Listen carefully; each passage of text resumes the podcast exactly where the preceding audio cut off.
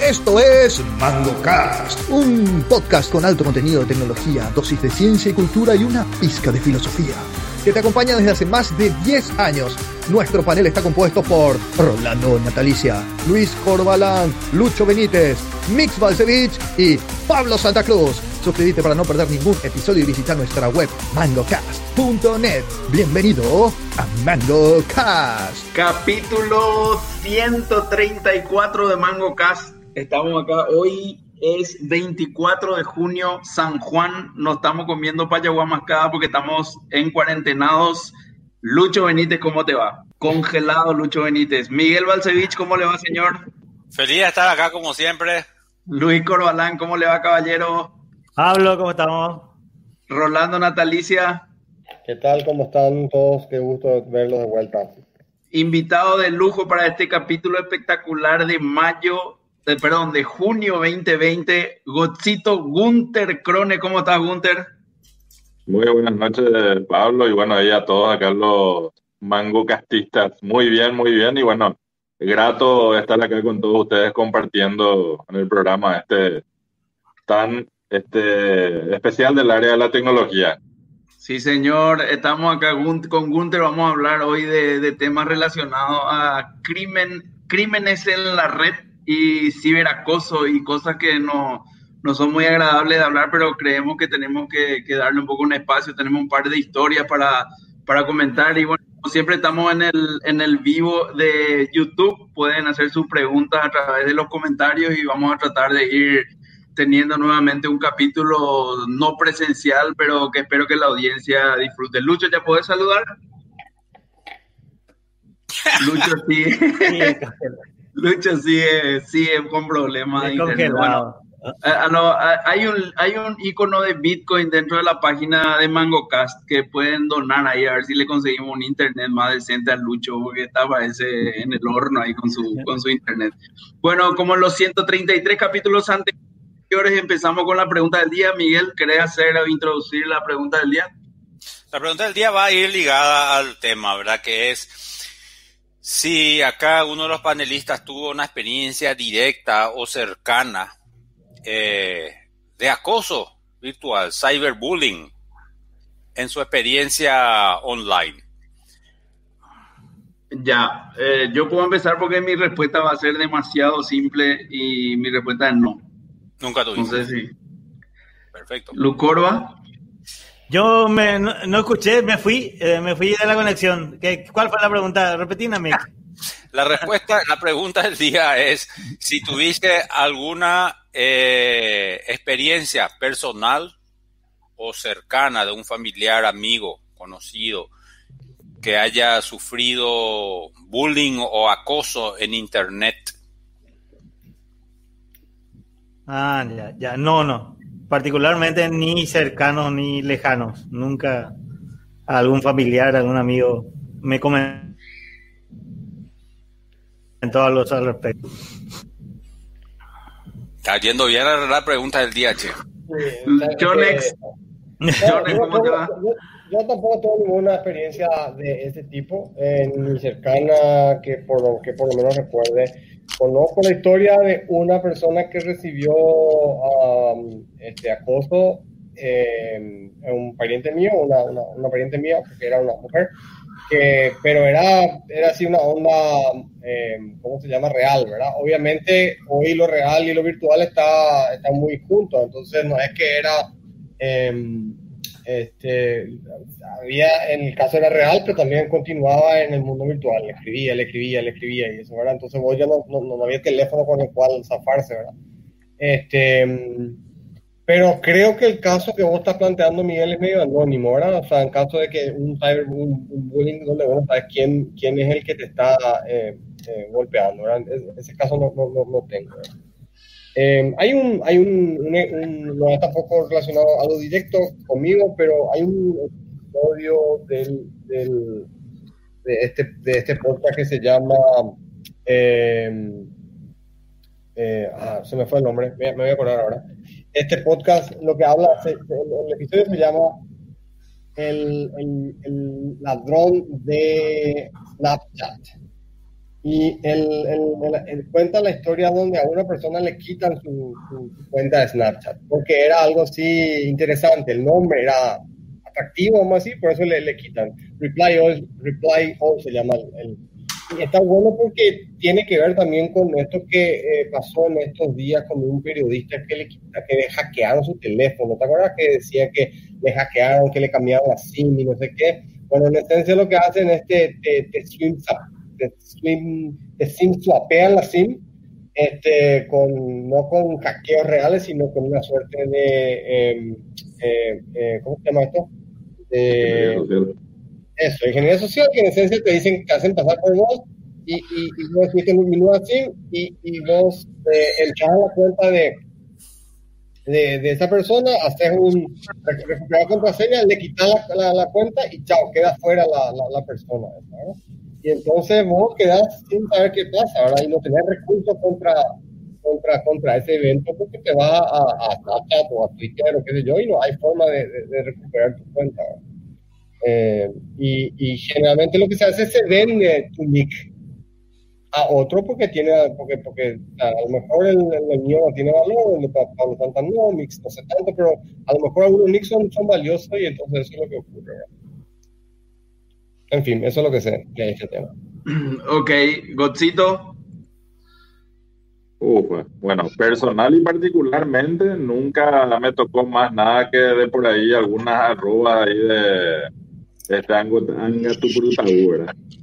Pero sí conozco muchos, conozco muchos casos de personas que este, fueron víctimas de distintos tipos de hechos, desde, digamos, aquellos que van del simple enamoramiento y que no dejan de ser molestos, aquellos que fueron con fines extorsivos, ya sea por este, temas laborales, temas amorosos, este, también temas económicos, ¿verdad? O sea que sí, hay bastantes, muchos casos eh, de acoso o ciberbullying en este caso. Y más todavía, bueno, si es que vamos al caso de los chicos, ellos tienen miles y miles de técnicas que todos los días van innovando para encontrar mejores formas para molestarle y acosarle, digamos, a sus compañeritos o sus compañeritas. Hoy en día, incluso ya dentro de estos juegos en línea, ellos están este, encontrando técnicas nuevas de cómo este, seguir esa, molestándole a los Ya, espectacular. Vamos a hablar muy, muy detalladamente sobre el tema con, con God en este episodio. Eh, la audiencia ya se, está ya se está sumando a los comentarios. Lucho, eh, si no se te corta tu internet, estaría buenísimo que, que, nos cuentes un poquitito. Pues hay que yo recibí bullying durante mucho tiempo, sobre todo cuando era operador de. Eh, y obviamente hice mucho bullying eh, en todos los tiempos, hasta hoy.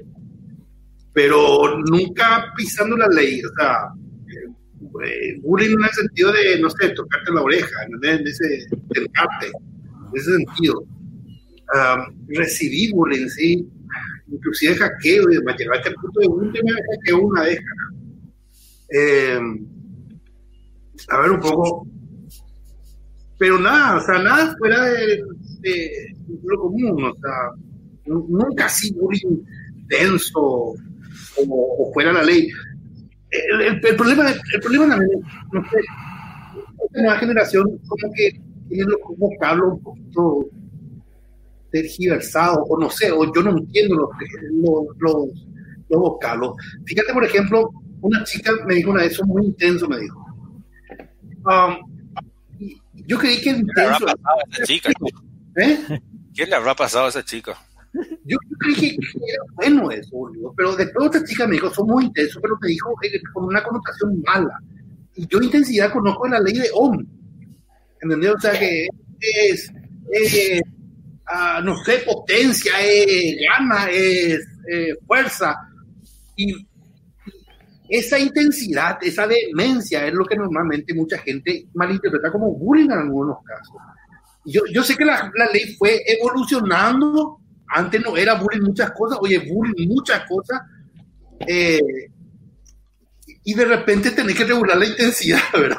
Es lo que te puedo decir ahora, pero, pero no sé, o sea, eso es lo que vamos a ver con, con Gunther, me imagino nos va a mostrar esa evolución en, la discusión de hoy. Pero sí hice, hice, hice bullying y recibí bullying. Seguiré haciendo, pero sin pensar la ley. Eh, vos sos abogado o estás estudiando Derecho ahora, ¿verdad? Además de periodista. Soy abogado, en este programa de tecnología. ¿Cómo? no, está bueno, Lucho, Lucho en sus posturas de siempre. Eh, no, soy abogado, tengo una maestría en la que estoy esperando defender mi tesis en Derecho Penal, que es justamente tema relacionado a la tecnología, es la evidencia digital en el proceso penal paraguayo. Y también estoy ahora terminando una especialización en criminalística y criminología, en la que también quisiera elaborar el perfil de un sextorsionador. A la pucha.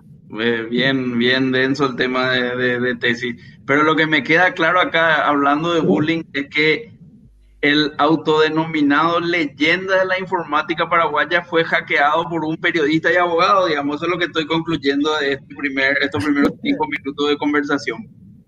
No, no, pues yo no recuerdo esa, ese, ese hecho particular. Ah, eso, bueno, abogado está diciendo eso, pero en el fondo sí recordás. Bueno, para, para, empezar y entramos en tema, eh, Mix nos va a contar el eh, caso. Yo te voy a contar mi, yo no respondí la pregunta del día. Ah, perdón, Mix, adelante, respondí por favor la pregunta del día. Sí, voy a comentar sobre esta chica que, que, es el caso que conozco. No, no, no. muy mala pregunta del día, Mix, muy mala. No, no, no, no, yo creo que es buenísima pregunta del día, porque lo que está diciendo Lucho y lo que está ocurriendo en este panel es muy importante. Yo creo que si este panel era un panel de, de, señoras, no muy, eh, no tanto como para que estén fuera de tecnología, sino que entraron tarde en su edad a la tecnología, esta, la respuesta hubiera sido muy diferente. Por una de las cosas la que dijo Lucho, donde se corta es que es cyberbullying. A nosotros nos joden en Facebook y mood siguiente. A una, a una señora le, le empiezan a putear y va a querer ir al legal. ¿Cómo me, hice eso en público, verdad? Ya es cyberbullying para ella. Ahí se, está dividiendo un poco lo que es, ¿verdad? Nosotros, nuestra tolerancia de lo que consideramos cyberbullying es muy alta. Eso es lo que está diciendo este panel y sobre todo que sabemos defendernos tecnológicamente. Yo eh, no se sabe defender tecnológicamente. ¿Por qué me hace? No, no, no, no, que yo no sabría defenderme, ¿verdad? Yo no sé. Yo, por ejemplo, un, un, caso es con mi hija. Hace poco empezamos a jugar la segunda que juega eh, Minecraft, ¿verdad? Con una distancia de nueve años. Impresionante ese juego. Y entro a un mundo, quiero empezar a hacerle jugar y entro a un mundo virtual nuevo, ¿verdad? Ella es chica. Entonces entro con ella. Lo primero que hace se acerca un Minecraftero que no sé qué edad, no sé qué nada y le dice, eh, ¿qué sos, nena o nene? Te acabo de agarrar la panchula, le dice. Y no, está tan bueno este mundo. Entonces decidí crear un servidor propio, ¿verdad? Eh, eso es por un lado. A mí también me ocurrió con una, en, una, en, una, en una reunión, eh, hablé con una chica eh, me pidió más datos, yo no pude eh, responder el email enseguida, laboralmente hablando, ¿verdad? Eh, en términos laborales. No respondí el mail y yo no hice luego mi mail y a partir del segundo o tercer día, un mail, dos mail, tres mail, insultando, atacando, todo y bueno, yo ya bloqueo, ¿verdad? Pero eso también yo creo que es cyberbullying que le ocurre a una persona eh, no sé, le puede llegar contra una ocurrida a una persona más mayor y se va a desesperar, porque le está, esa persona me, me, estaba básicamente amenazando, ¿verdad? Yo no, ni le di bola y terminó ahí. Bueno, vamos a este, a este caso. Este es un caso particular porque trae algo nuevo al tema de ciberbullying eh, virtual, del cual ya, ya se habló bastante, pero en Internet y también afuera puede ocurrir mucho el tema del el anonimato. Eh, presentaron en, MangoCast presentó esto como cyberbullying a mujeres y lo cual yo ya salté y dije, ¿por qué a mujeres? Yo ningún, o sea, un ejemplo es mujer. Eso puede ocurrir también a hombres. Y justamente la persona que es afectada, que es una mujer, dijo exactamente lo mismo. No, esto es algo que tiene que ser más amplio, no es que solamente le ocurre a, las mujeres. Ahora, el problema real que yo creo que vi que agrega Internet y la, la virtualidad es el anonimato. Porque, ¿qué ocurrió en este caso? Este es un caso donde eh, hay una relación sentimental previa al problema.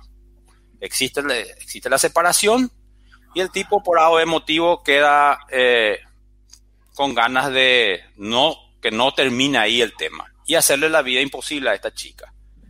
Bueno, y ¿Eh? Ese fue en mi caso, no mío, que, que yo conozco que probablemente no tenga nada con el tuyo. Claro, por eso digo, el, el, lo que estamos hablando acá vamos a tener esa respuesta, pero eh, lo que, eh, chicas que tuvieron posiblemente tengan otro tipo de respuesta, ¿verdad?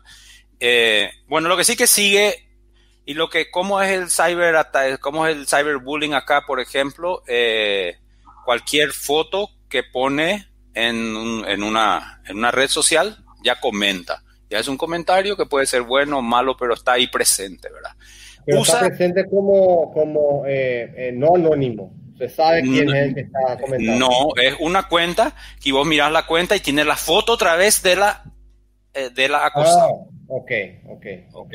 O sea, el comentario, comentario y, lo, anónimo en teoría. Y lo más interesante es que, bueno, está bien, le bloqueas en la red social, pero de repente te da un request, una cuenta que tiene tu foto de hace media hora vos entrando en tu casa. ¿Entendés? Eh, a la entonces, Claro, Ahí se vuelve más jodido el tema, ¿verdad? ¿Qué hay? 47 llamadas en una hora de 46 números distintos. Porque lo que hizo es configuró su teléfono para que no le, eh, para ir haciendo blacklist de numbers. Después la persona empezaba a llamar con un eh, número escondido, ¿verdad? No lograba que su iOS le, le, le bloquee, entonces se cambia a Android, le funciona por un tiempo, pero después eh, no sé cómo esta persona cree que tiene contactos en la cárcel, porque esta persona ya estuvo en la cárcel, em, le llama de diferentes números, ¿verdad? Y le, causa mucho estrés emocional. Entonces se va, eh, se va ella a tratar de hacer la denuncia y por supuesto lo más importante de los abogados le dicen, pero tu denuncia es, no, no es contra nadie. Es, vos no sabes quién está al otro lado del teléfono no, no, no puedo ver quién está al lado del teléfono, pero esto no ocurría antes, ahora está ocurriendo y hace poco me dijeron que se le vio acá cerca de mi casa y hay más o menos un entendimiento de que es esa persona, pero no tiene, entonces esta persona está actuando y, y, la chica esta no tiene manera de probar eh, con pruebas eh, no circunstanciales de que es la persona, ¿verdad? Y eso es algo que habilita Internet y que habilita la, lo que la mayoría peleamos todos, que es permanecer anónimos y no trazables, ¿verdad? Incluso en momentos del COVID, de, la COVID-19, ah, luchamos mucho por mantener nuestro anonimato, ¿verdad? Pero el anonimato permite también este tipo de, de actividades. Entonces, ¿qué tiene hoy día legalmente esa persona. Te cuento un poquitito antes de terminar de pasarle ya el, el, tema a, a God, ¿verdad? Eh, la, primero fue una consulta con abogados no especialistas en violencia de género, buscando recomendación para protección legal. La, respuesta fue vaga, eh, recomendación de no actuar debido a la dificultad de probar la identidad del agresor. Entonces hizo una consulta en la Secretaría de la Mujer, donde recibió una respuesta muy positiva y lo que le gustó particularmente es que le dieron una asistencia de una psicóloga y una abogada. O sea, e, esta persona ya estaba aterrorizada o estaba en, estrés emocional, ¿verdad? Lo cual le ayuda. Una integral. Claro, porque no es solamente... Yo me acuerdo que mi, mi, tía, por ejemplo, eh, eh, se fue a denunciar su auto robado, ya, ya hace mucho tiempo, ¿verdad? En una comisaría, a la comisaría central, donde hacen la cédula, ¿verdad? Y cuando estaba haciendo la denuncia, o sea, que se pone blanca, no quería más hablar, quería irse, quería que irse, el, el, ayudante que entró a pasar un papel al gozo era el que le había robado a Caño. Entonces están en una situación de, de, de, de, ¿cómo se llama?, de vulnerabilidad, ¿verdad? Se hizo la denuncia en el Departamento de Violencia Familiar. Eh, respuesta indiferente. Eh, no tomaron la denuncia, indicaron los documentos con los que debía volver, etcétera, ¿verdad? Eh, bueno, básicamente esa es su vuelta y no tiene cómo eh, demostrar que la persona, que hay una que es la persona que indica la que está al otro lado del teléfono y de estas fotos que aparecen en redes sociales. ¿verdad? Puede bloquear en redes sociales, pero no puede bloquear que esa persona tome una foto y ponga su foto de perfil, su propia foto de perfil, en redes ajenas. Y con eso básicamente describo lo que fue este caso y le paso un poco el tema a Ochito. A la puta, un, un tema muy jodido, o sea, no, no, no, no es, no es un, un ciberacoso de un despechado nomás, sino que realmente es, es alguien que está con ganas de perder a, a persona. Claro. no sé si puede comentarnos un poco más cuál, cuál sería, digamos, el, el, el proceder que uno debería tener eh, ante este tipo de cosas. Yo siento, ah, y, quiero decir más esto antes de pasarle la, la, la palabra a God, yo siento que al, al, al ser un país absolutamente insignificante para Facebook, Google eh, y los que manejan más este tipo de cuestiones, creo que estamos absolutamente en pelota, ¿verdad? No, no, no. Yo, por ejemplo, me siento eh, totalmente huérfano si es que tengo algún problema con una de esas redes, eh, pero no sé si eso realmente es así, ¿verdad? Eh, te damos la palabra. El, el que tiene pesanta. Por eso piensa así. Eh, bueno, yo no, yo no le entendía a Lucho por suerte. God. Bueno, este, respondiendo, para empezar, digamos, esta parte, eh, respondiendo más o menos lo que dice Rius ahí en la consulta en el YouTube. Eh, para acudir a la justicia eh, en el ámbito penal, la conducta desplegada por la persona que va a ser acusada tiene que estar descrita en una ley, tiene que existir un, una legislación, o sea, tiene que haber, tuvieron que existir legisladores que se pusieron a analizar la problemática para poder plasmar esa conducta realizada por el ser humano en el Código Penal y aplicarle una sanción. En muchos de los casos, si bien como vos decís, es perturbador, o sea, es sumamente perturbador. Yo le entiendo perfectamente a las personas que por ahí tienen, porque casos como el que describió Mix, conozco. Y la respuesta lastimosamente que hoy o actualmente tiene la ley para esas personas es que están en muchos casos desamparadas por muchas acciones. Voy a ir tratando de desmenuzar un poco todo lo que contó este mix y hablar de algunos otros casos similares, por ejemplo. Buenísimo. Bien. En el caso de que, que vos decís, desde un perfil anónimo trato de contactarte. Eso no es un hecho punible. Si somos adultos, no es un hecho punible. Ahora, el, en el 2017, si mal no recuerdo, se aprobó la modificación del Código Penal en el que se establece este, el grooming. El hecho de que alguna persona, un adulto, trate de tomar contacto con un menor utilizando cualquier identidad, sea suya o ajena, para buscar un beneficio este, sexual con un menor de edad, sí es un hecho punible. Pero si yo soy un adulto y me contacta cualquier otra persona, no me dice te voy a matar, no me dice este, eh, dame plata y te dejo de molestar, no me dice le voy a quemar a tus hijos o no me dice algo de eso y no hay ningún hecho punible, por más de que yo le bloquee a un perfil y luego aparezcan cinco mil nuevos perfiles que me hagan la misma pregunta, si bien es cierto, es perturbador, no es un delito, no es un hecho punible. Ahora, el que me tome una fotografía entrando en mi casa, ahí sí ya podríamos hablar de algún tipo de hecho punible, podríamos hablar de específicamente... Eh,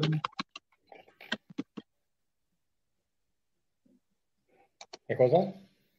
Ahí ya estoy buscando nomás el hecho, el hecho punible. Ah, el nombre de la tipificación. La tipificación, que sí podría ser por el caso de la fotografía. En este caso sería una privación de libertad. Em, bueno, lo que sí, sí, de por ahí es en el ámbito de la privacidad de la persona. No estoy acá encontrando mi código penal del control F, no me están dando. Bueno, sí, en el caso de que le quite una fotografía dentro del ámbito de su privacidad, adentro de su casa, sí podría ser un hecho punible. Si yo te saco, le saco una foto a cualquiera de ustedes en la calle y publico, no estoy cometiendo un hecho punible porque no es en el ámbito de la intimidad de cada uno de, de ustedes o de ninguna persona en realidad. Entonces, si le sacó la foto adentro del patio, adentro de su este, habitación, ahí sí podríamos irnos por ese, eh, o sea, por un hecho punible que tenemos. Si de vuelta me sacó la fotografía en la calle, por supuesto que me perturba, por supuesto que yo sé que esa persona está ahí en mi puerta, en mi portón, cruzando la vereda, estacionado, escondido en algún lugar, y me va a molestar muchísimo. Pero no hay hecho punible todavía. Si me llama 10 mil millones de veces de la misma cantidad de números, tampoco no es hecho punible. Toda vez que o sea, si me llama 10 mil veces, me dice, te amo, volvé por favor conmigo, quiero estar contigo, perdóname, esto, aquello, no es hecho punible.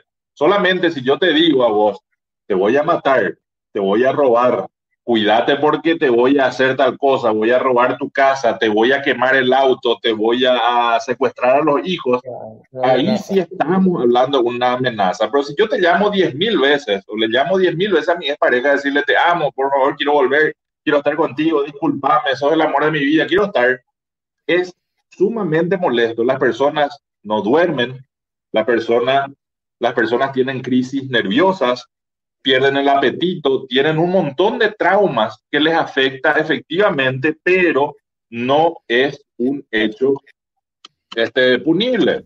¿Por qué? Porque el acoso, el acoso en nuestro código penal habla solamente de acoso sexual, no habla de otro tipo de acoso.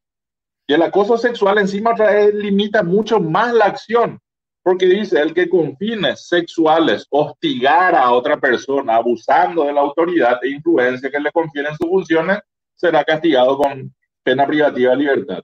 O sea que la persona para entrar dentro de este tipo penal tiene que tener una autoridad o una influencia sobre esta persona. No una influencia de ser un país, no una influencia, o sea, tiene que ser una influencia directa, tiene que ser un jefe, tiene que ser este, alguna persona que tenga relación con la compañía, o sea, con una, o sea, yo soy, por ejemplo, eh, trabajo en una empresa como secretaria y el presidente de otra empresa con la que mi trabajo tiene muchas relaciones comerciales importantes y esa otra persona puede afectar y decirle, mira, si no te acostás conmigo, le voy a hablar a tu jefe y te van a despedir, ahí sí es un acoso sexual.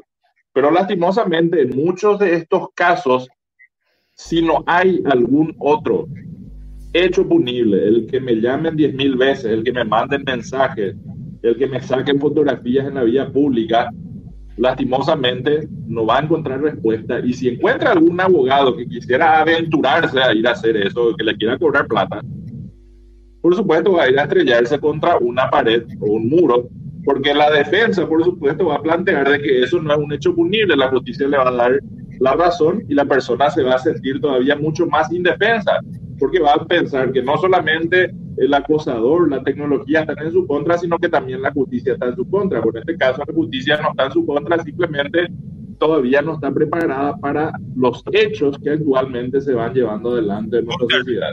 Gunter, te quiero, eh, quiero meter un poquito mi cuchara. Eh, esto es, eh, estamos hablando que esto es el el ámbito en el cual estamos ahora eh, legalmente hablando, no necesariamente lo que consideramos que se debe hacer así, ¿verdad? Estamos hablando de un tema eh, legal puntual, no moral y ético todavía. Eh, muchos, según me había indicado y ahí están comentando, en, en, en España hay una jurisprudencia del 2015 donde ya pueden meter cosas como que si eh, tuviste que cambiar de hábitos o de número de teléfono dentro de cierto intervalo, eh, puedes meter eso como causal, ¿verdad? Como, como, eh, como un tema legal. Que está clarísimo que no tenemos acá, ¿verdad? en, el área, en el área civil yo podría ir. Si esta persona a mí me está produciendo un estrés que me da úlcera, que no me deja dormir y afecta mi rendimiento en el trabajo. Todo eso yo sí, en el área civil podría ir a buscar que esa persona me haga un resarcimiento económico, pero no va a irse preso, no le va a prohibir este, la ley de que lo siga haciendo. Es más, no legal. Si es que yo me a esa persona y yo tengo los recursos para poder pagar y seguir pagando las multas que me haga la justicia, voy a seguir molestándole. ¿Por qué? Porque mi libertad no va a estar este, afectada o en peligro. Y ahí, ahí se, eh, eh, hay dos cosas. Para tratar de ampliar un poco eh, la, la, capacidad de defensa, muchas veces se puede apelar a lo que es el tema de violencia de género. Pero ahí nos vamos hacia, hacia un sexo, creo que le dejamos al otro medio en bola, ¿verdad? Pero eh, pero ¿de qué violencia me hablas si yo te llamo diez mil veces a decirte que te amo? Eso es violencia. Claro, a eso es lo que voy. Vos, vos, vos.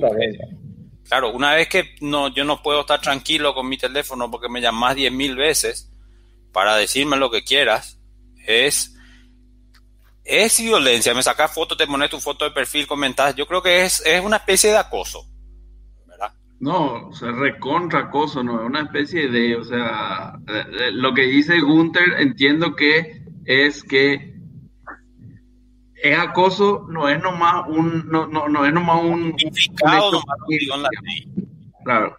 Y justamente la idea es, es proponer la conversación en la mesa de este tema, porque no solamente está ese problema, ¿verdad? No es solamente el problema de que yo sabiendo quién me llama a decir te amo 50 mil veces, puedo, eh, no puedo hacer nada, sino imagínate si, ¿cómo es? Y a tú con una cuenta de Twitter y una cara anónima te rompe la bola, ¿verdad? Ni siquiera, ahí está peor otra vez.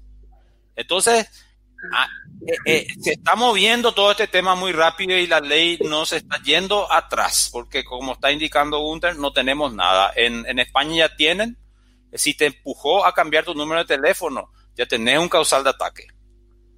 Acá, bueno, cambiaste tu número, pero ¿por qué hay tantos, por ejemplo, problemas de estafas por transferencias con por eh, Tigo?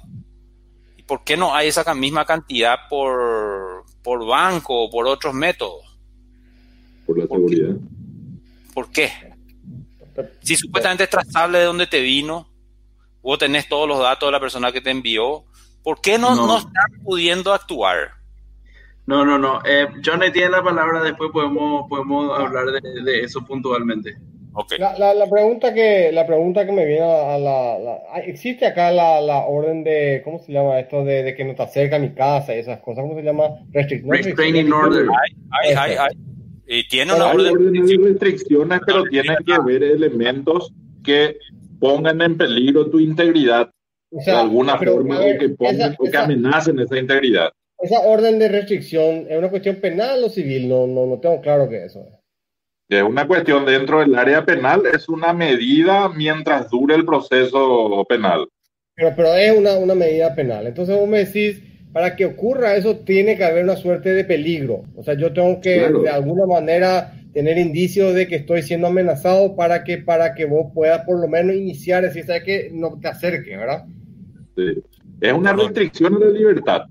O sea, todo lo que sea una restricción a la libertad de actuar de una persona es este, lo que entra dentro del área penal. Ok.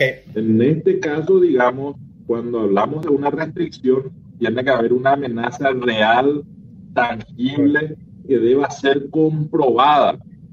No sé qué tanto un juez va a determinar de que te llame diez mil veces y te saque fotos frente a tu casa que está amenazando tu, tu integridad, porque realmente no existió esa intención o esa demostración de, no sé, poner tu foto con un cuchillo, podría ser incluso más este, amenazador que el sacarte con una foto frente a tu casa. Sé que es perturbador. Gunter, sí.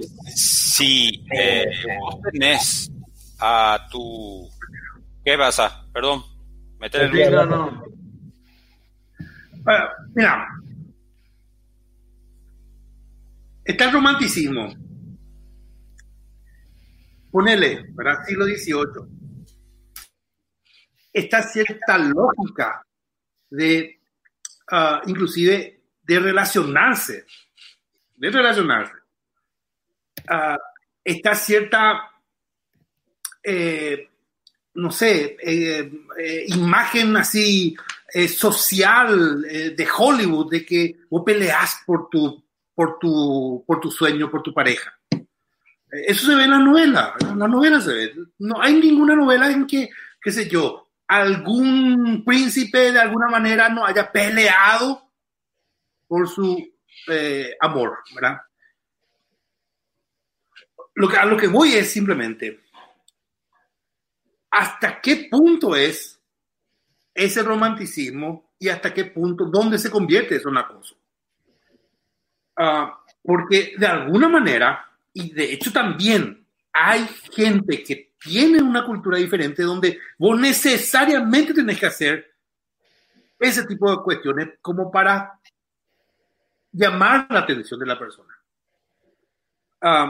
Eh, y, sobre todo por el hecho de que, de que eh, en, hasta que nos cita, o sea, el problema, el problema es la evolución misma de la ley con respecto a esto. O sea, eh, vos tenés la cultura, la práctica de la gente en cuanto a lo que mama en, en, cuestiones de relacionamiento y otra cosa es la ley que reglamenta ese tipo de comportamientos. Eh, por, por, eso el tema este, por ejemplo, de, de, las feministas, el no es no. Cuando te dicen no es no, que, que, en muchos, muchos suele, suele colocarse en Twitter, ¿verdad?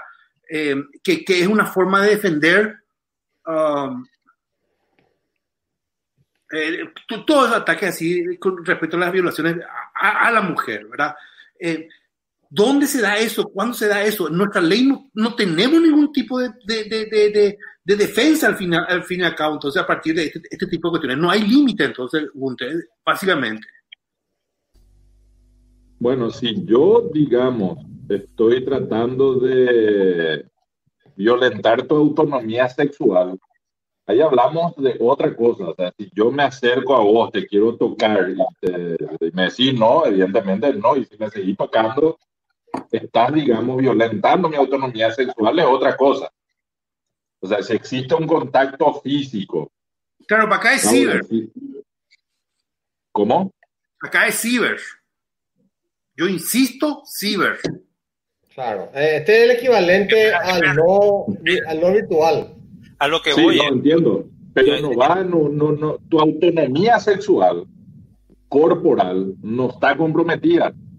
Claro, lo que vamos, lo que yo quiero oír nomás es que no, eh, no, tenemos que meter esto solamente, o sea, se suele querer meter esto en su connotación sexual, pero eh, eh, tiene que haber una, una, un riesgo probado, porque justamente muchos dicen, mira, no podemos hacer nada, siempre le vemos al padrastro, le vemos algo entrando al, al, al, papá, a la expareja, y se le decía, se denunciaba, no hicieron nada, hasta que se muere la persona. Y después, 40 veces habían ido a la comisaría, pero no, no había un...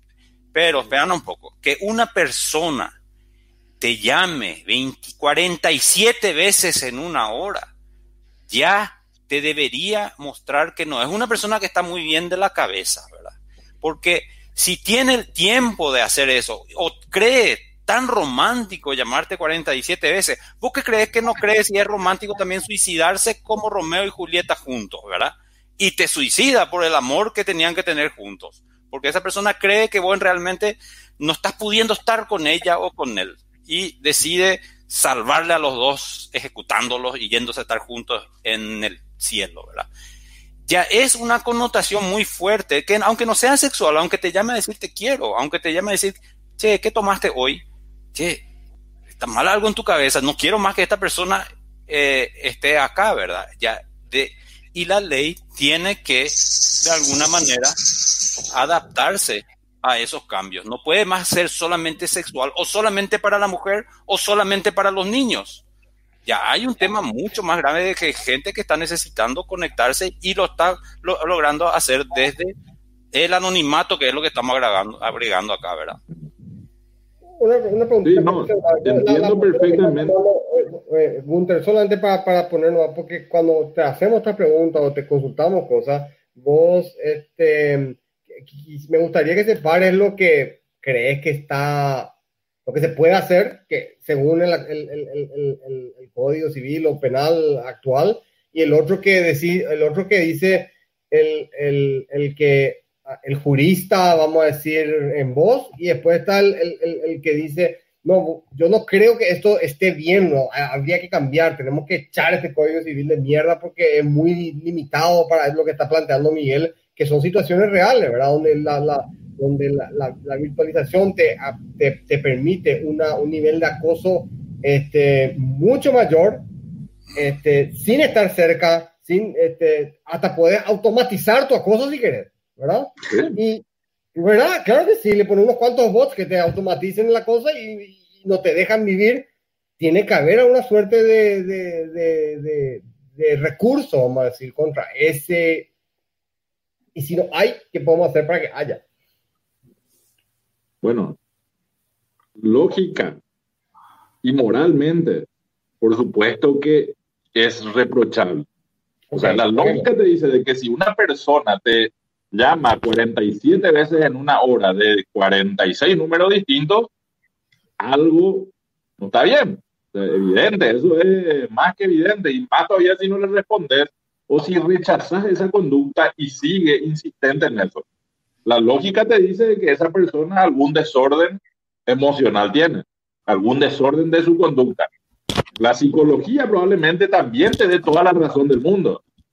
Probablemente también la moral, o sea, moralmente hablando, aquello que la sociedad entiende que está bien o que está mal, pero que no está en la ley, también va a condenar y va a afirmar que efectivamente existe un peligro real y latente de que esa persona cometa algo contra esa víctima porque él piensa románticamente en su cabeza que el este suicidio con su pareja los llevaría a ser felices por siempre jamás, ¿verdad? En el otro mundo o quién sabe dónde.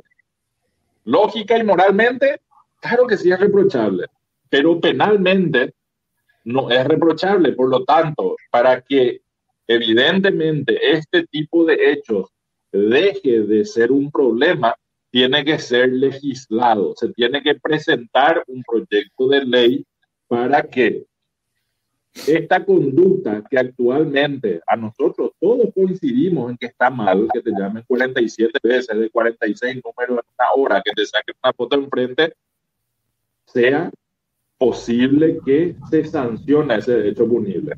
Por más de que no te lance una amenaza directa, no te diga te voy a matar, te voy a incendiar, te voy a colgar, te voy a atropellar, te voy a secuestrar o dame dinero o hago esto o aquello, ¿verdad? Evidentemente sí es sumamente necesario. Es más, te voy a dar, por ejemplo, algunos ejemplos muy perturbadores que uno, con lo que dijo Chonek de el tema de la automatización del, este, pero no darle mucha idea a todos los que están ahí leyendo y viendo en, YouTube ni que van a ver después, ¿verdad?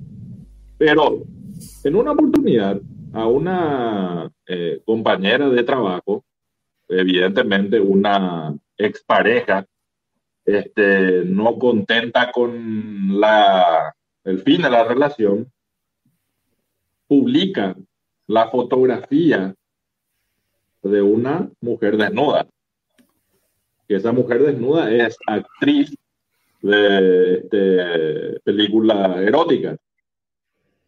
Publica un mensaje diciendo que ofrece ciertos servicios sexuales a un precio bastante asequible dentro de lo que probablemente sean este, los precios que maneja el mercado para esa calidad de fotografía que presenta la mujer. ¿verdad? Publica básicamente en un sitio clasificado sexuales la fotografía de una actriz pornográfica ofreciendo servicios sexuales en Paraguay dentro de Asunción o Gran Asunción, poniendo el número de teléfono de su expareja cientos de hombres empiezan a mandarle mensajes de sus miembros, empiezan a hacerle una serie de propuestas, le empiezan a llover mensajes a esta pobre mujer, que evidentemente no entiende qué es lo que hay. Cuando se encuentra evidentemente perturbada, porque nadie creo que va a estar contenta de recibir fotos de miembros masculinos de la noche a la mañana, y más todavía si vos tenés hijos o hijas que pueden tocar ese teléfono, y acceder a ese tipo de contenido o atender el teléfono porque llaman, mensajean por WhatsApp, por SMS, por todos lados le empezaron a bombardear. ¿Qué hecho Punil hay ahí? Ninguno. Ninguno. No, puso, no puso su nombre. No, no, no puso su nombre. No puso su fotografía. Y lastimosamente en nuestro país también todavía falta endurecer la legislación de los datos privados para que en el caso de que se divulgue algún dato que pueda ayudar a este tipo de cosas, pueda ser sancionado. Entonces, evidentemente todos vamos a coincidir de que es una situación en la que la víctima va a estar destrozada, pero para la ley no hay ningún hecho que pueda hacer que se sancione a esta persona. Otro caso de automatización de acoso. de, Vamos a cambiar eso. ¿Eh? Sí. Seguime dos, tres números de los legisladores, vamos a cambiar eso del día a la mañana. en lo que está diciendo Mix, no, no, no, no haciendo apología al delito ni nada de eso, simplemente yo eh, le estoy escuchando a Gochito y básicamente es jódanse, más o menos. La ley, jódanse, no hay nada que puedan hacer, estamos atrasados, no hay ningún proyecto de ley, púdranse.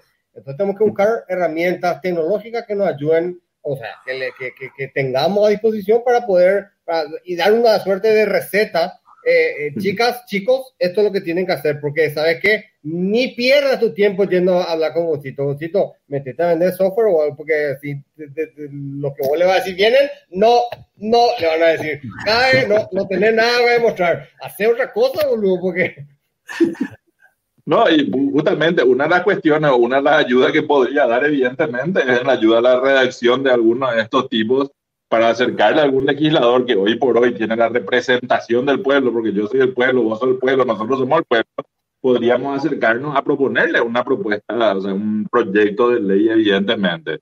¿Es necesario? Sí.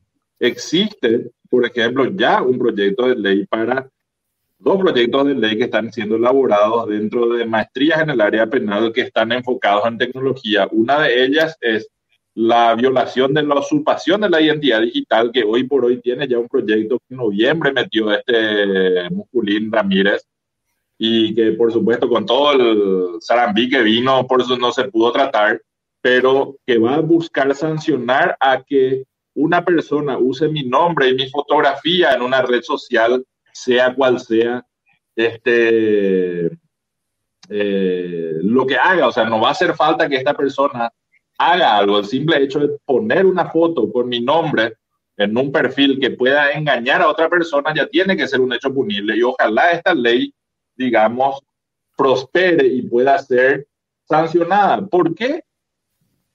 Existen, yo sé, sectores que dicen de que esto es una violación a la este, libertad de expresión. No, es mentira. Es distinto un perfil de Twitter con la foto de Gunther Krone, con el nombre de Gunther Krone, que en su perfil diga perfil de parodia, perfil de broma, perfil para hacerle bullying a Gunther Krone, que un perfil con la foto de Gunther Krone que diga Gunther Krone, que contacte a personas que conocen a Gunther Krone para, por ejemplo, solicitarle dinero y decirle que tuvo un problema y las personas que conocen evidentemente a Gunter Krone hagan un giro que pasa todos los días. O para decir que Gunter Krone es una cosa durante las mujeres porque la es pareja lo que busca hacer es que miles o cientos de personas empiecen a decir, che, acá Gunter Krone me está acusando en la red social, me manda fotos de sus miembros, me hacen esto, me hacen aquello. Evidentemente el afectado soy yo, pero el perfil no lo hice yo ni lo manejé yo. ¿Qué libertad de expresión podemos hablar de que cuando un perfil sin ninguna intención de identificar de que es falso utiliza mi nombre y mi apellido y mi fotografía? No están violando la libertad de expresión. Distinto sería que pongan parodia. Evidentemente ahí el juez va a agarrar y va a terminar. Ah, no, claro, este perfil fue hecho para que esta persona pública pueda ser este Objeto de burla. Eh, objeto de burla que puede ser, o sea, toda vez que yo no afecte tu honor, tu credibilidad, etcétera, no vas a poder sancionarme por utilizar mi foto y mi nombre. Ahora, si lo usas sin especificar eso, ahí sí ya está el peligro latente que debe ser sancionado. Otro, el proyecto de, de resolución, o sea, no un proyecto de ley, otra tesis que también está lista para presentarse dentro de la maestría de ciencias penales de la UNA, es el este, de acoso cibernético. En este caso, el acoso de eso que dijo Mick, de que evidentemente te llaman 46 veces de 45 números en una hora, sí va a poder ser un hecho sancionado. ¿Cuándo? ¿Por qué? Cuando la persona este, te hostigue o moleste, digamos, te perturbe y evidentemente esa perturbación tiene que darse por un hecho que sea constante, por más de que no refiera a ninguna amenaza, pueda ser sancionado y por ende, en un principio, antes de que llegue esa sanción, un juez pueda obtener y darme a mí una orden de restricción para evitar que esta persona se acerque física o incluso virtualmente. Ah, ahí está, eso virtual lo que falta porque físicamente tiene eh, y evita que la persona se acerque. Pero si no hay un, vos no le podés más llamar. Eso, eso estaría bueno. Vos no le puedes más seguir en las redes sociales, básicamente tiene que ser la orden de, restricción. Pero de repente también algunas de esas medidas podrían ser de difícil cumplimiento. Claro, claro. No, no, no. Eh, fue, ya en, lúdico, pero lo que, lo que estoy queriendo decir nomás es que el, el, el acoso no es necesariamente a través de una aproximación física, ¿verdad? eso no me eh, quería. Eh, hay, compartiste algo que decías eh, de, de, estoqueo. Esto es lo que vos estabas queriendo eh, plantear, que me parece que no es acoso, es interesante, es la diferencia entre, entre acoso y estoqueo, ¿verdad? Así mismo, el stalking eh, porque acá hay, hay, hay, jurisprudencia en otros países que se puede copiar, que ya tienen, que justamente envía ahí el link uno, hay otro. Acá eh, en teoría voy a poner ahí en pantalla, si es que la gente puede ver ahí más o menos el sitio donde... Eh, no, no sé qué tan válido es esto, pero bueno, el delito de stalking en España esto es. Entonces, claro que hay jurisprudencia y que se debería poder aplicar. Eh, hablando de, el, stalking, el stalking puede ser pasivo y puede ser activo. El stalking pasivo, por supuesto que no vas a poder determinarlo. O sea, yo puedo estar sobre una persona pasivamente, observar absolutamente todo, ponerme, llenarme notificaciones de sus actividades en redes sociales, habidas y por haber, y saber cada vez que hace un Facebook Live, poder grabarle, poder este, grabar, guardar sus fotos, poder este, observar 24 horas al día su perfil, pero si ese stalking, por decirlo de alguna forma, es pasivo, evidentemente no hay forma de probar. Ahora el stalking que sí pasa ya a ser activo, en el que yo te estoy dando me gusta, poner una publicación a los dos segundos ya tiene un me gusta, me encanta, alguna reacción, algún emoji, algo. Ahí sí eventualmente podríamos hablar de un stalkeo este, activo. Qué difícil es ese tema, qué difícil, porque realmente la, la, la línea es muy delgada, ¿verdad? O sea, eh, vos si, si estás detrás de una, si le estás especulando a, una pendeja o a un tipo y le das me gusta, me gusta, me gusta, y, y, y, ¿por qué sería acoso, digamos? O sea, no, no, no, no eh, o sea, digo nomás, yo, puede ser acoso, ¿verdad? Pero digo nomás que la, la, la delgada línea de si es o no es, eh, otra vez depende de la persona que está posteando las cosas y si la persona que está posteando las cosas está posteando en una red social y bueno, si no quiere eso para que postea, o sea, es complejo el tema. Yo lo que quería preguntarle a, a, God, porque la, la, audiencia está preguntando en, en, el feed de, de, de YouTube, eh, ¿qué yo puedo hacer ante una situación como esta? Yo, ciudadano paraguayo, digamos, ¿verdad? O sea, yo tengo un problema real. Eh, Mix contó ya el calvario que, que pasó esta persona en, a, la hora de, de, bueno, de tratar de evitar seguir siendo víctima de, de, este acoso, pero ¿qué yo podría hacer si tengo una, una persona que me está acosando todo el día o, o yo tengo una empresa X y, tengo un ejército de, la competencia acosando a, los perfiles de redes sociales de mi empresa, tratando de, desprestigiar o hacer ese tipo de movidas. O sea, yo sé que es muy complejo, yo sé que en ningún lugar está solucionado del todo eso, o sea, hay, hay muchísimo debate en Estados Unidos a ver si Twitter tiene que permitir o no fake news y Facebook, si se tiene que poder eh, evitar este tipo de cosas, de dónde está la censura, dónde no, pero hablando de, y, respondiendo un poco a la pregunta de cautela que nos está, o cauté, signo de admiración, a que nos está escribiendo ahí, ¿qué, ¿qué, yo puedo hacer si es que tengo una situación de esta, verdad? Bueno, este, una de las cuestiones que puedes hacer, evidentemente, es buscar una forma sutil de que esta persona exprese algo malo en contra tuya. Y te voy a contar otro caso, o sea, otro caso que, que fue real, evidentemente sin los detalles de quién fue, ¿verdad?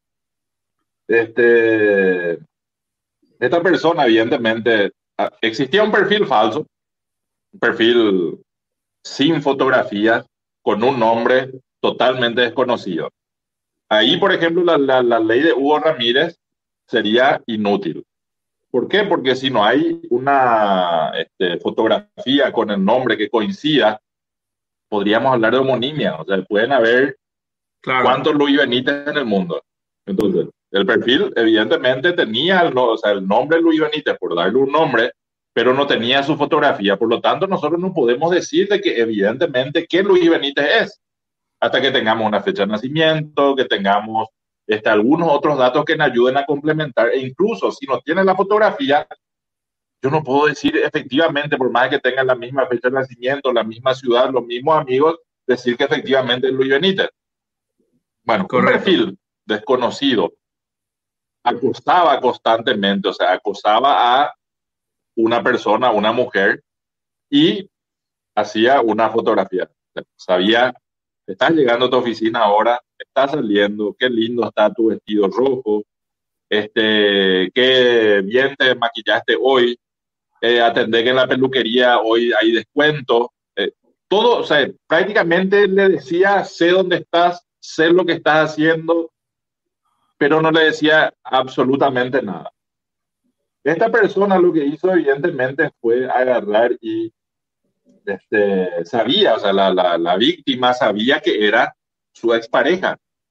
No existía sola simplemente ninguna prueba visible ni ningún hecho punible que pueda obligarle a un juez, porque ojo, Facebook, Twitter, Instagram, WhatsApp, Gmail, Hotmail, TikTok, el que sea, no te va a dar los datos de suscripción de un usuario sin una orden judicial, salvo que exista una amenaza real, latente, y este, actual en la vida de alguien.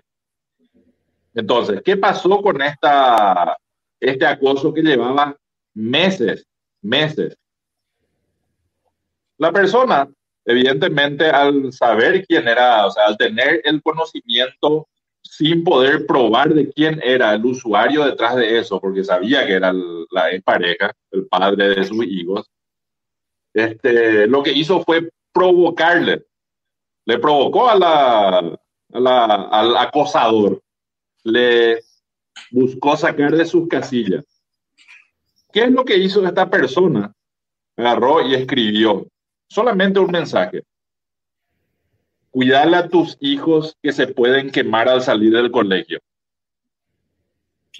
Sin orden judicial de por medio, simplemente reportando con las autoridades ese simple mensaje, bastó para que Facebook envíe tu ubicación en tiempo real, en donde estabas, o sea, un enlace en el que yo podía seguir tu ubicación en tiempo real, con todos tus datos de suscripción, con el número de teléfono que confirmaba de que efectivamente esa persona era. Por supuesto, eso puede hacer una amenaza contra los ¿Es un caso real? ¿Es un caso real? Es un caso real, es un caso real, existió.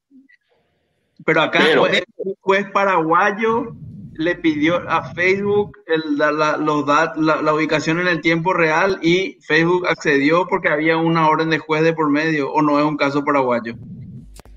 Es un caso paraguayo, no existió orden judicial. ¿Por qué? Porque había una amenaza real y latente a la vida de dos menores de edad. Evidentemente, Facebook no sabía cuántos hijos eran. Simplemente el hecho de que cuidarle a sus hijos porque se pueden quemar al salir del colegio, bastó para que sin orden judicial, evidentemente a través de un correo electrónico estatal de las fuerzas de seguridad, puedan enviar toda esa información.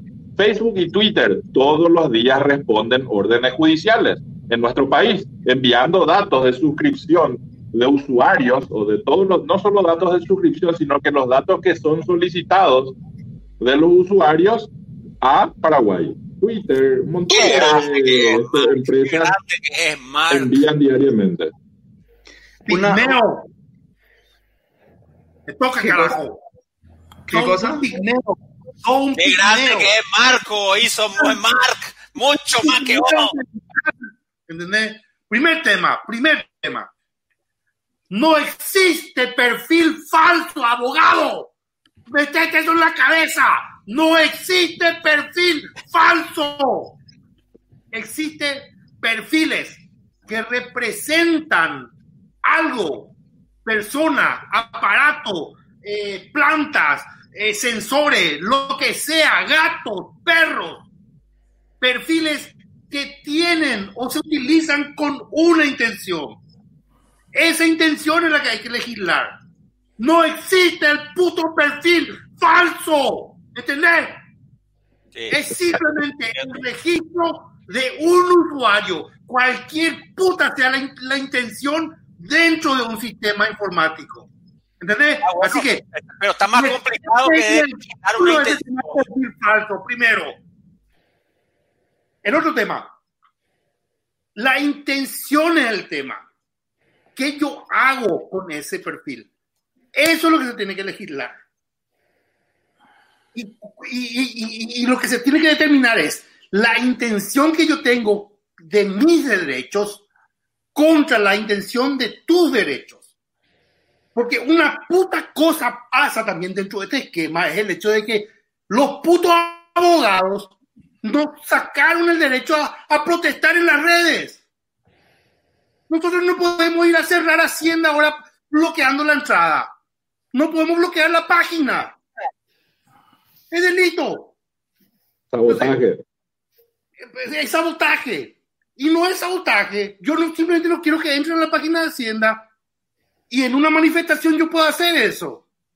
Pero en el ciberespacio no.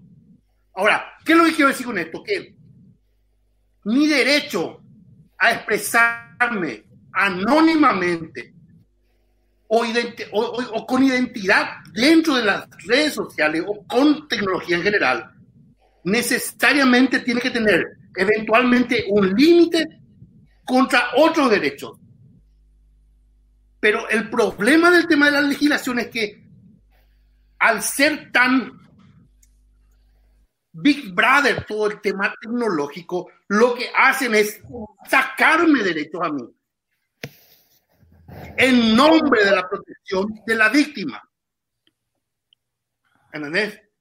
Y eso es para mí lo peligroso. Eso es lo peligroso porque lo que hace es restringirme mis derechos ante el Estado porque una, una cosa muy diferente es de persona a persona, pero esa legislación se utiliza en mi relación hombre con el Estado. ¿Entendés? Donde el Estado es mucho más invasivo contra los derechos individuales.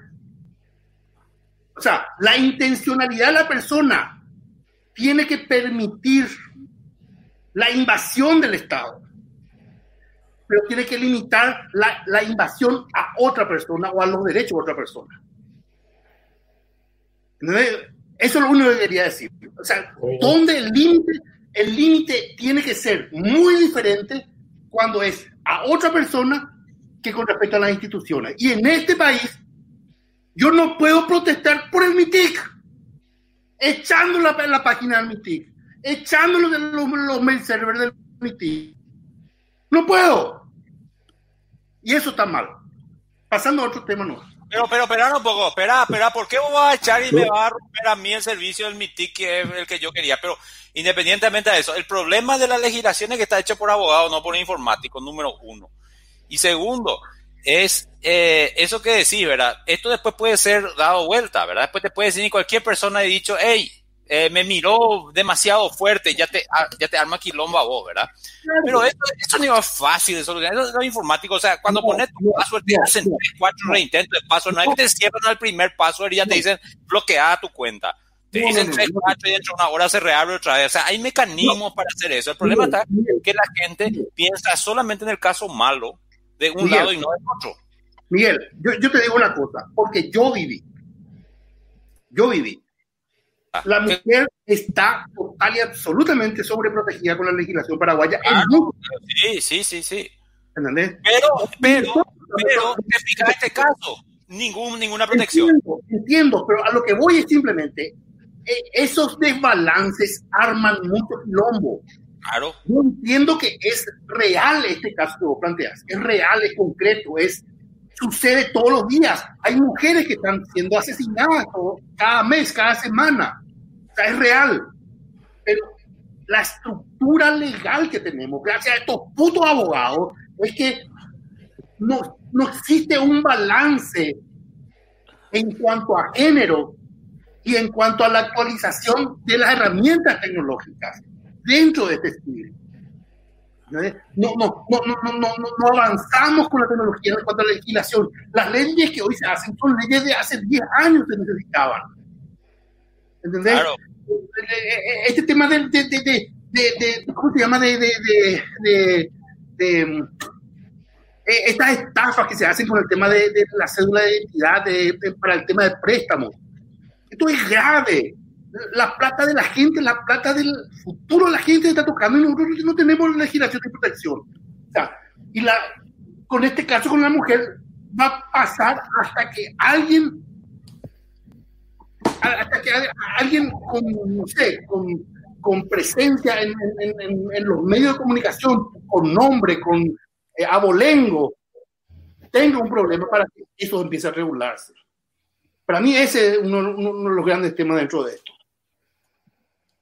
Generalmente siempre es así, o sea, siempre se necesita que exista, o sea, no es solamente un tema actual de la legislación, la legislación en su historia evolutiva siempre requirió de algún proceso traumático, o sea, tuvo que haber ocurrido algo que haya llamado la atención de la sociedad para que esta diga, eh, hay algo que tenemos que prohibir o que tenemos que limitar.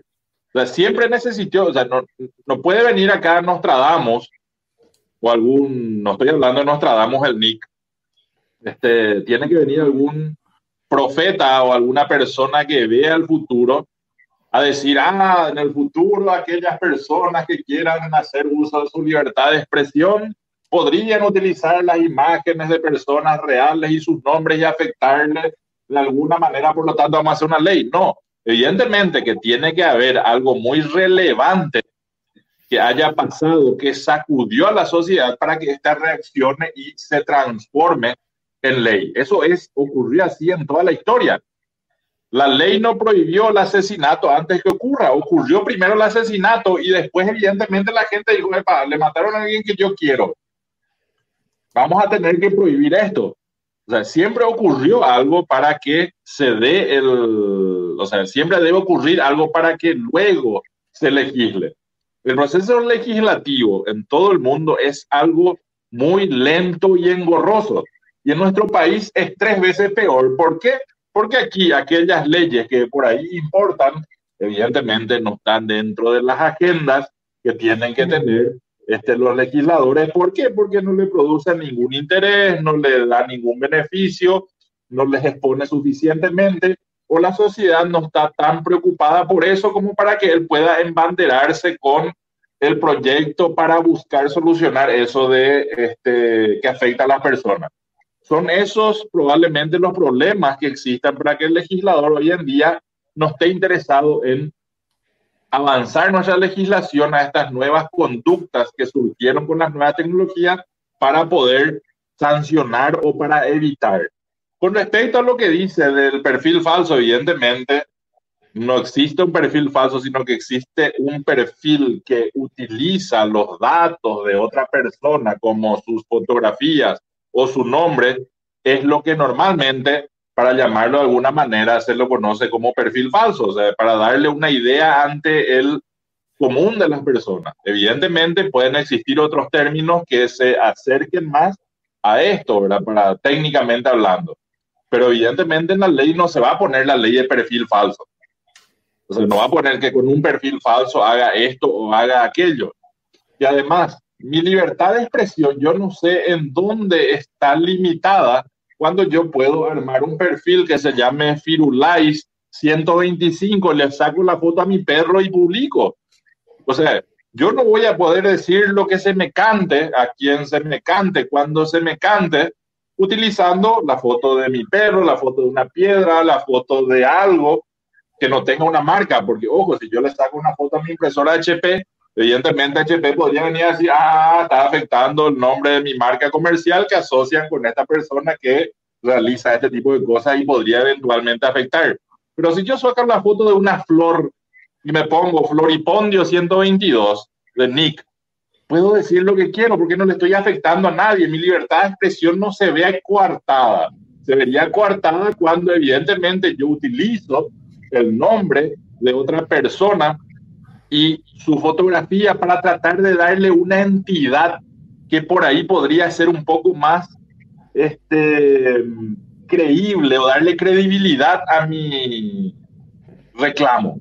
Porque eso es lo que ocurre generalmente con el perfil falso.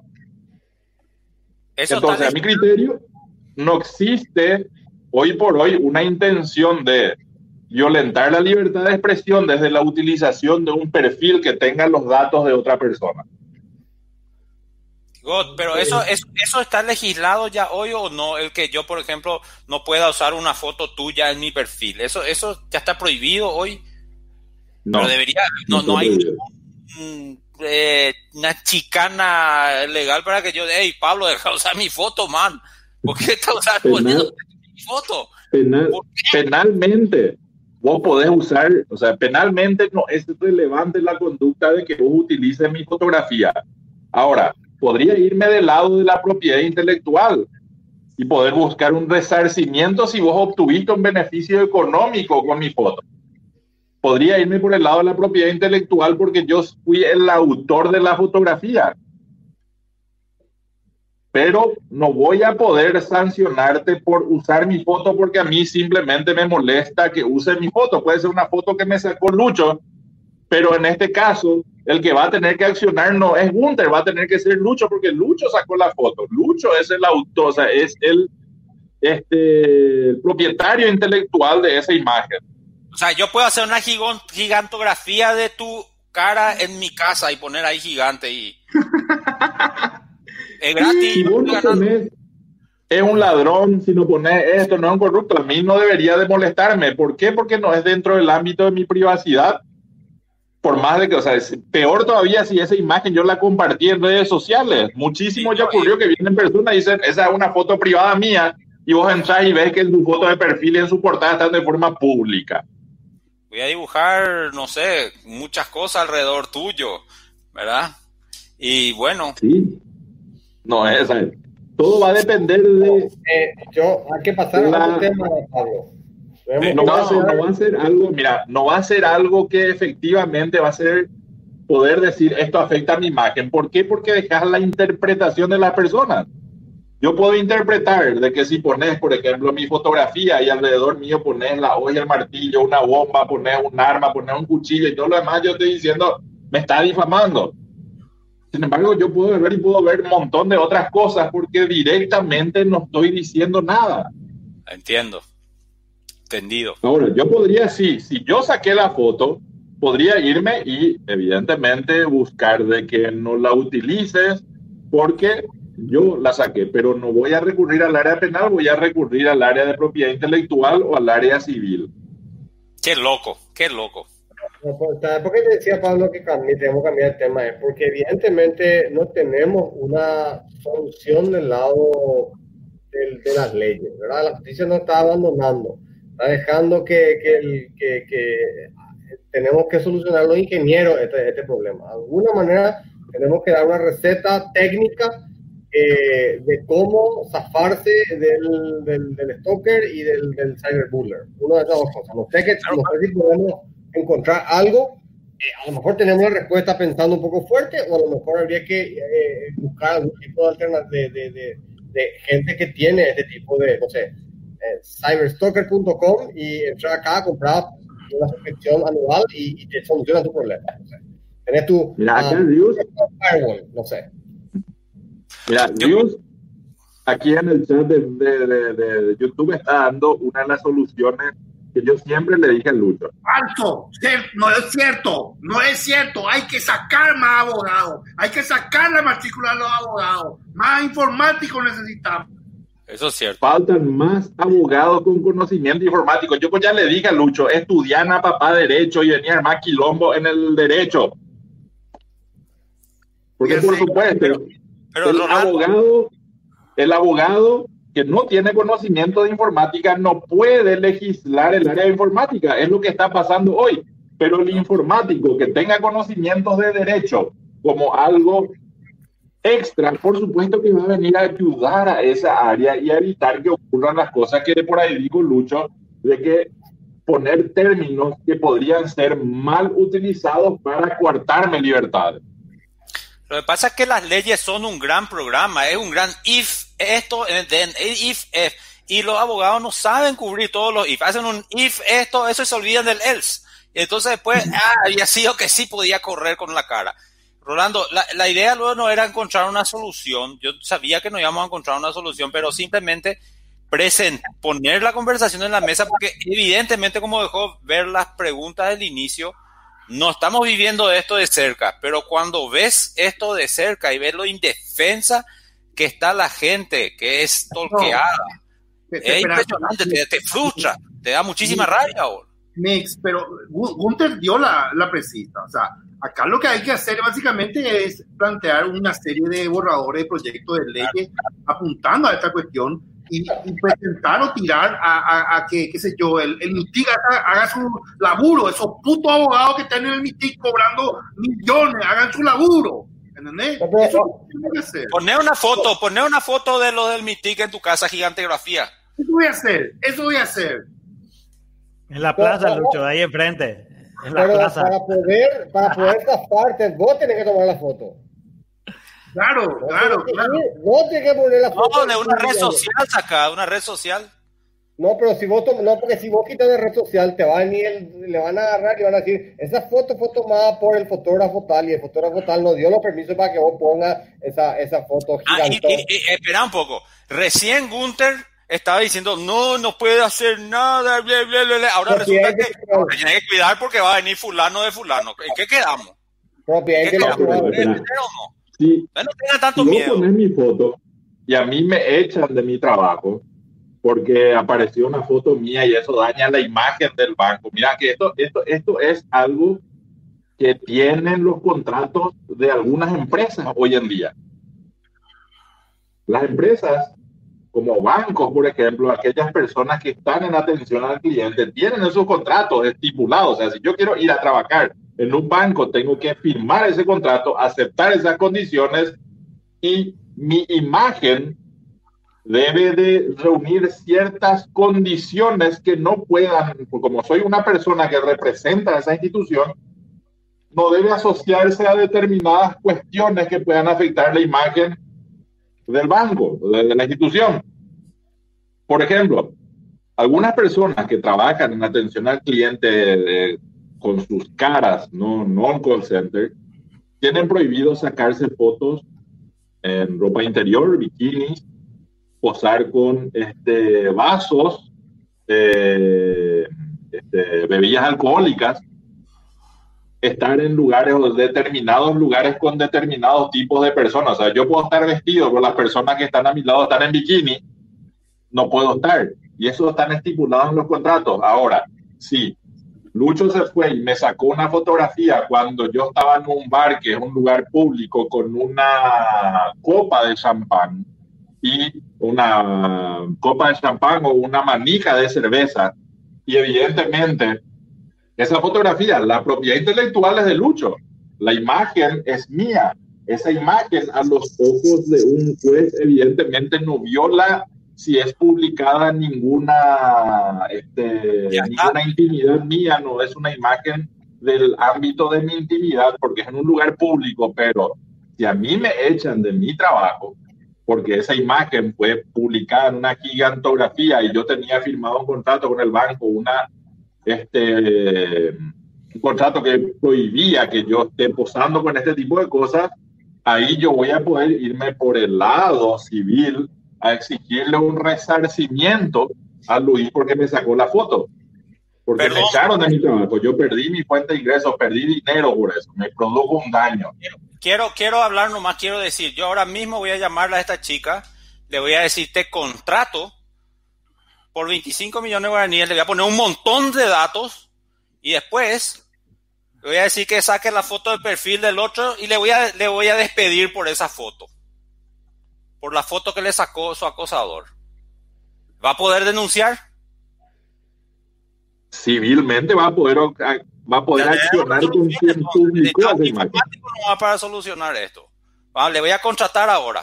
Le voy a despedir vea una foto del acosador en las redes sociales por incumplir el contrato que decía que ya no se puede exponer a redes sociales. No tiene sentido pues todo esto. Lo que pasa, Mix, ahí entra lo que dijo Gotcito al comienzo, que no le vas a poder meter en la cárcel al tipo, le vas a poder sacar guita. Ah, ya suficiente, ya vamos a sacarle por lo menos eso, vamos a sacarle de a millones, sin celular para poder acosar, Bueno, yo creo que tenemos que ir redondeando el episodio, realmente estuvo sumamente interesante. No sé si hay alguna, alguna cuestión que, que, quieran, que quieran preguntarle más a God. God, ¿se te quedó algo en el tintero que querías hablar? Yo honestamente me quedé muchísimo con la gana de, comentar, por ejemplo, hay muchos casos de, de, X personas que tienen eh, videos, eh, videos que se les robaron, eh, esos, videos, videos sexuales con su pareja, con lo que sea, y que no sé cómo hacen, pero logran de que esos videos desaparezcan prácticamente de, de los resultados de búsqueda de Google, de de, los sitios de video pornográficos, o sea, tiene, evidentemente hay mucha tela por cortar ahí y, yo creo que eso desde Paraguay debe ser muy difícil lograr, ¿verdad? Eh, no sé, se, me hace, vos sí que no. Mira, Pornhub, eh, Xvideos eh, y todas estas plataformas de videos eróticos, primero censuran y después preguntan cuando hay un reporte de este, actividad ilegal de esos videos. Ellos no te van a preguntar, che, Pablo, eh, ¿vos le pediste permiso a tu novia para alzar esta foto? No, van a cortar la foto, la sacan de circulación y después te preguntan. Cuando vos agarras y haces que es el contrato de que acá mi novia me autorizó a mí a que publique este video de nosotros teniendo relaciones, evidentemente ahí van a agarrar y van a volver a colocar la imagen arriba. En ese sentido, estas plataformas, cuando existe un video que fue alzado, compartido sin el consentimiento de la víctima o de la persona, de una de las personas que aparece dentro de estos videos, estos portales automáticamente dan de baja el video. Con el simple hecho de que yo reporte esa imagen. No todas las imágenes, evidentemente, van a cumplir. Si es una imagen, mira, te voy a, te voy a contar otro caso real. Vino una modelo X pulposa, de estas que salen en todas estas páginas este, de espectáculos y estos diarios que no tienen más de 30 páginas, eh, a denunciar que unos videos suyos estaban, este, de su intimidad, estaban siendo expuestos públicamente en Xvideos, para ser más exacto, Xvideos. Nosotros le decimos, por supuesto, sí, es espectacular, eso te van a dar de baja ahora, right now, en este momento. Le hacemos clic a reportar y ya lo dan de baja. Así pasa. Normalmente. ¿Qué pasó? Los videos de esta fulana, si bien tenían alto contenido sexual y la mostraban tal cual vino al mundo, fueron hechos en un lugar donde habían más de 1.500 personas. Entonces. pero, el video era, existía el video. Existía el video. Claro. El, video, el video le afectaba a esta persona emocionalmente y según ella vulneraba su intimidad. Por supuesto, con el relato que ella hizo, todo cuadraba. Ella simplemente obvió simplemente, o sea, obvió simplemente decir de que habían alrededor de 1.500 personas más alrededor con miles o cientos de cámaras también apuntando al mismo show. Entonces, lo que dijo Xvideo fue, no voy a bajar el video y el video hasta hoy día puede seguir siendo visto. Entonces, pero no, no, no, no voy a bajar el video porque había, había 1500 personas, digamos. Porque era un evento público. Y a todas ah, luces se veía que no era una habitación en donde había dos, cinco o diez personas. Era un lugar en donde habían jockeys, porque se notaban parlantes detrás, se notaba una tarima, se notaba gente viendo, o sea, gente por todos los lugares. Simplemente esta persona, evidentemente, en su juventud más temprana, se olvidó de que hoy en día tu identidad digital transcurre y queda perpetuado en el tiempo y se arrepintió en el futuro porque probablemente quería que su hija o su hijo no vean más esos videos suyos. Y a mí me invitan a casi no a esa fiesta. no, y ahí es lo que voy. Estos sitios efectivamente dan una respuesta muy rápida cuando hablamos de la intimidad de las personas. Si hablamos de una habitación, de un lugar cerrado, de un patio, de una piscina incluso, o sea, de un lugar así donde no se vea nada, ellos dan de baja. En el caso de esta chica, nos dijeron esto, no vamos a dar de baja, vayan a decirle a las otras 1.500 personas que también estaban que no es tan privado como digamos. Claro. Bueno, no, y yo digo que creo que tenemos que, que, armar un, un, siguiente episodio para seguir hablando de este tema, porque a mí me quedaron 10.000 preguntas, estamos en 90 minutos, creo que tenemos que cortar el, el, episodio acá. Y, y, bueno, eh, agradecerle a la audiencia, no sé, acá Lu Corva, Chone, Mick, Lucho, ¿alguna pregunta última para, para Gotito? Eh, a ver, lo que parece que hay que hacer es eso que, que, dijo, que hay que tratar de provocarle al, al, acosador de alguna manera para que salga algún tipo de amenaza y usar eso. Pero para mí es un proceso muy largo entre que te hacen, entre que, o sea, entre que la justicia te haga caso. ¿verdad? Eh, yo todavía creo que hay que buscar herramientas este, para salirse del tema. Eh, porque, también que te, tenés que tener el, el ¿cómo se llama? Eh, eh, eh eso de justicia seguramente es una cuestión de, de, de, de, conseguir que pare. Para eso, para eso a lo mejor querés ir a la justicia, ¿verdad?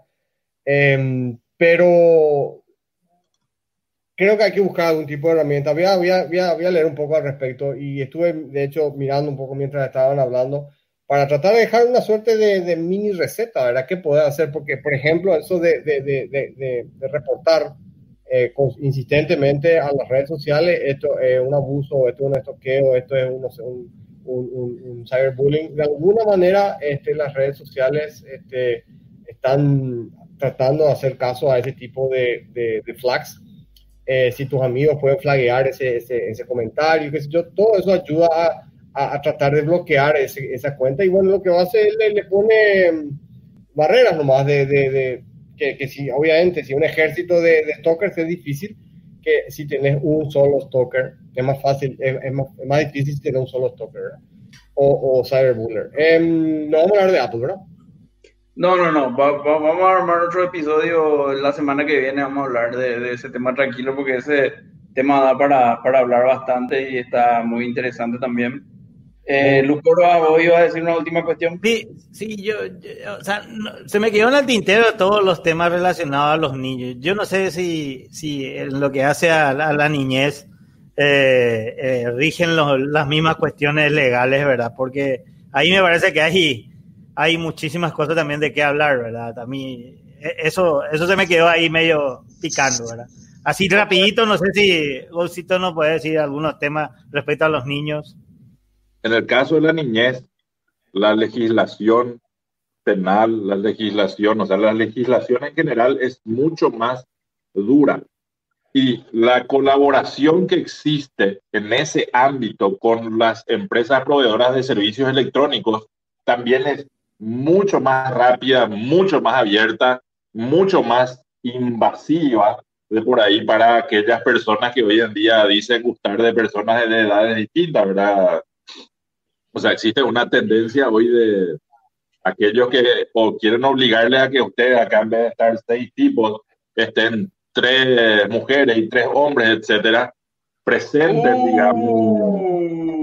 Ese tema será, no, no le vaya a tirar la lengua a mí, que se va toda la mierda, cabrón.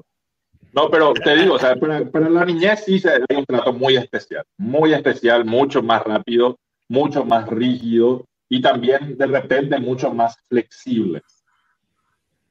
Así mismo. Bueno, eh, de vuelta, eh, gracias, Gote. Aquí Mix quiere decir una última cosita. Eh, que quería dejar nomás como solamente como un pequeño deber para los panelistas, ya que somos informáticos y tecnólogos, ver también un poquitito qué herramientas podemos dar a la gente para defenderse del, del, acoso, ¿verdad? Ya que legalmente no tienen tantos recursos de por ahí me dicen que, por ejemplo, eh, bloquear, eh, suspender llamadas números ocultos en iOS no es posible, que trataron mucho, y ese tipo de cosas. Ojalá el iOS 14 con PIP ya tenga. bueno, eh, te comprometemos, Botcito, para volver en algún momento este año a Mangocar para seguir la conversación. Vamos a agradecerle de vuelta a la audiencia uh, por estar prendida acá en el, al episodio 134. Y bueno, eh, gracias por acompañarnos en el capítulo de junio. Nos vemos en el capítulo de julio. Un abrazo a todos y muy buenas noches. Chao, gracias. Hasta luego. Chao, chao. Gracias, chao, chao. Chao, chao. Chao, chao, chao, chao. No más, no más. Baby, I'm playing on you tonight. Hunt you down, eat you